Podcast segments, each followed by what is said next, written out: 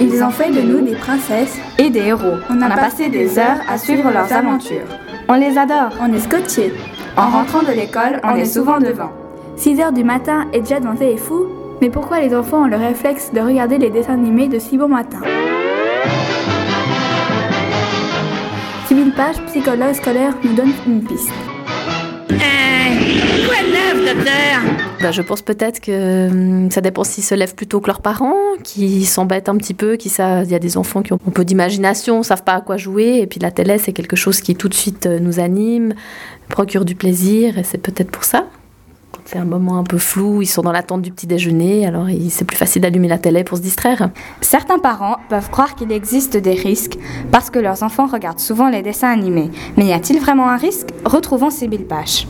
Alors, je ne sais pas s'il y a plus de risques de regarder souvent les dessins animés ou d'autres émissions à la télé. Je pense que hum, un risque ou un désavantage, on pourrait dire plutôt, c'est de, ce serait de regarder euh, tout le temps la télé et de pas faire d'autres activités comme de sortir avec ses amis, enfin d'aller jouer avec des, copains, d'en inviter, d'aller dehors, ou d'inventer des jeux où on est soi-même euh, le héros, on doit créer une histoire parce que face à l'écran, ben, on est passif.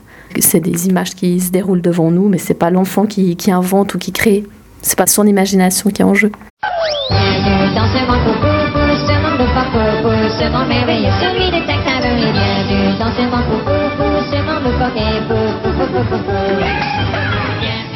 Des grands, des petits, des monstres, des méchants. Les personnages d'aujourd'hui, ce n'est plus ce que c'était. Écoutons notre psychologue Sybille Pache qui nous explique cette évolution. Je pense qu'ils ont évolué, les, histoires sont un peu différentes.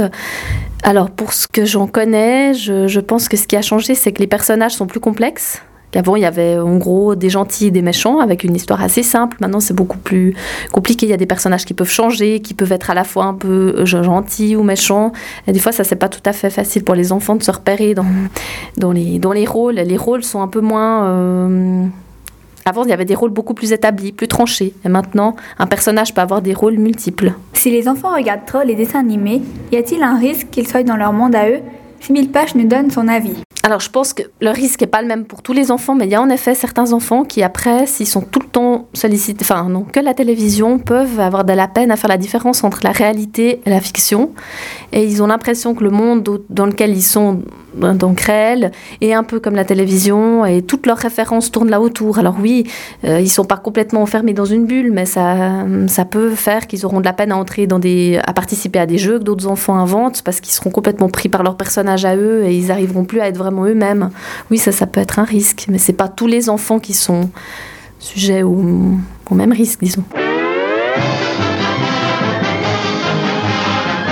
Nous avons pu constater que regarder les dessins animés, ce n'est pas dangereux. Mais tout de même, il ne faut pas en abuser.